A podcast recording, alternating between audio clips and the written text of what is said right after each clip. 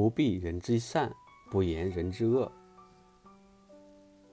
谁人背后无人说，哪个人前不说人？有钱道真语，无钱语不真。不信但看言中酒，杯杯先敬有钱人。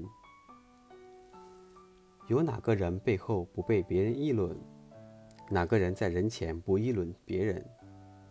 有钱人说的话被人信服，没钱的人说话让人怀疑。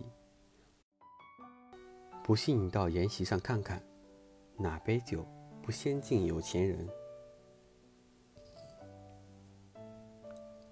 这两句话讲的是关于言论的话题，关于普通人的言论，言论的价值与人的价值的关系。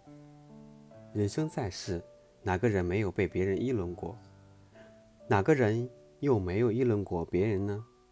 所谓谈资是生活的一种调剂，人们闲谈之间难免会议论他人。人生活在社会当中。是不可能脱离各种关系而独立存在的，这也就是会或多或少成为别人谈论的对象。其实这未必是一件坏事。一个人的行为是需要受到各方舆论的监督的，有了监督，才能少出差错。无论议论你的人是出于一种什么样的心态，也无论这些言论是粉饰太平，还是造谣生事。既然他们存在，就自然有他们存在的意义，不管是正面还是负面。如果这些言论发自真心，言辞中肯，你当然应该接受。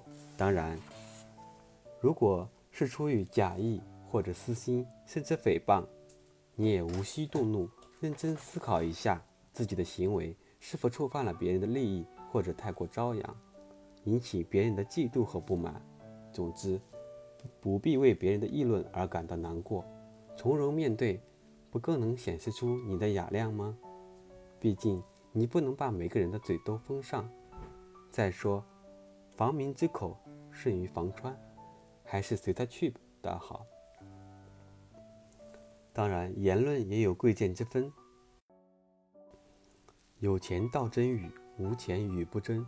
这句话虽然是快，言论的真假。自然不能以金钱来衡量，但是生活中人们却每天都这么做。人们往往更愿意相信成功者的话，他们所拥有的荣誉的光环，像一个无形的指挥棒那样，在指导着人们做出判断。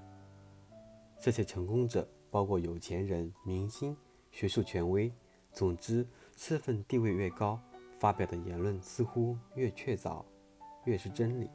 这种心态是受不良风气的熏染，还是人们自卑心理在作祟，就不得而知了。